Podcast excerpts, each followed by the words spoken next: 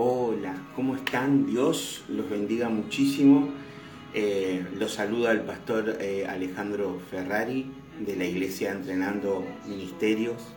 Eh, hoy en este domingo de Pascuas quiero estrechar mi más sincero saludo y abrazo a todo y cada una de las personas que pueden mirar este video en Facebook y, que puedan eh, encontrar hoy en esta palabra que vamos a compartir un aliento para poder seguir adelante.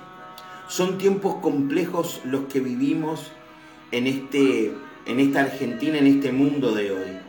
Eh, estamos en una situación en la cual parece que hoy estamos bien, mañana estamos mal, eh, hay como un miedo generalizado y una incertidumbre que nunca parece terminar, si no es la salud, es la economía, eh, si no son los gobernantes. Parecería que siempre hay una incertidumbre alrededor de nuestras circunstancias.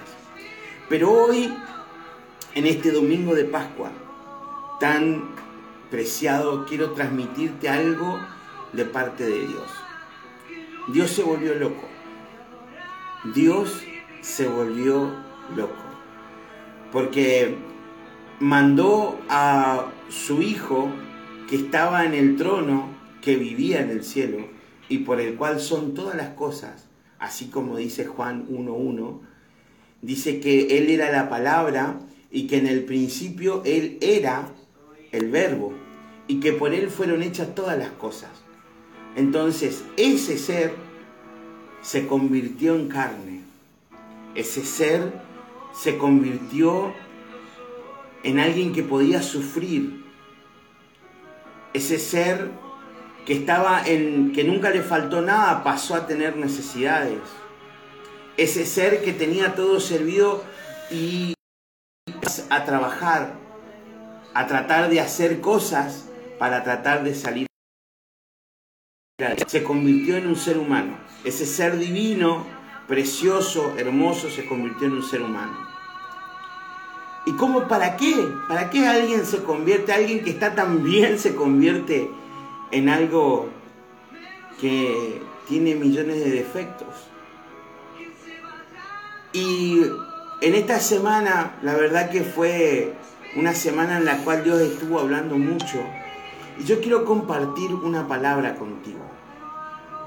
Y te voy a demostrar por qué Jesús, estando en el seno del Padre, a la diestra de Él, eh, habiendo sido creado entre todas las cosas, Él se convirtió en un Dios de carne y hueso, para poder entenderte, para poder, para poder saber exactamente lo que a vos te está pasando. Porque a vos te está pasando algo. Yo te invito a que puedas compartir la Biblia en la segunda carta de los Corintios, capítulo 12, versículo 9. Dice, dice, respecto a lo cual tres veces he rogado al Señor que lo quite de mí. Y me ha dicho, bástate mi gracia, porque mi poder se perfecciona en la debilidad. Por lo tanto, de buena gana me gloriaré mal, más bien en mis debilidades, para que repose sobre mí el poder de Cristo. En esta carta de Pablo que le cuenta a los corintios, él le dice que él tenía una debilidad, él tenía un dolor en su cuerpo y que le había pedido a Dios que se lo quite. Pero Dios, en vez de quitárselo, se, le hace una, una respuesta. Bástate mi gracia, porque mi poder se glorifica en tu debilidad. ¿Sabes por qué Jesucristo dejó el trono para poder estar acá y caminar en la tierra? Para poder gloriarse en tu debilidad. Para poder, para poder, para poder entenderte. para que vos puedas, cuando vayas a Él en oración, Él te pueda responder, no con lo que vos querés, sino con lo que te hace falta. En estas Pascuas tan queridas y tan deseadas, en estas Pascuas que significa salto, que significa que el mal salta de mi puerta, que el mal no entra en estos tiempos tan complicados que vivimos.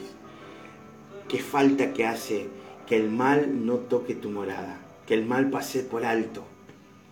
Pero para que eso pase, Dios se tiene que glorificar en tus debilidades. Tenés que reconocerlas delante de Él. Y ahí, Dios se va a manifestar. Y el mal no tocará tu casa, ni tocará tu familia, ni te faltará nada, porque Dios se perfecciona en nuestras debilidades.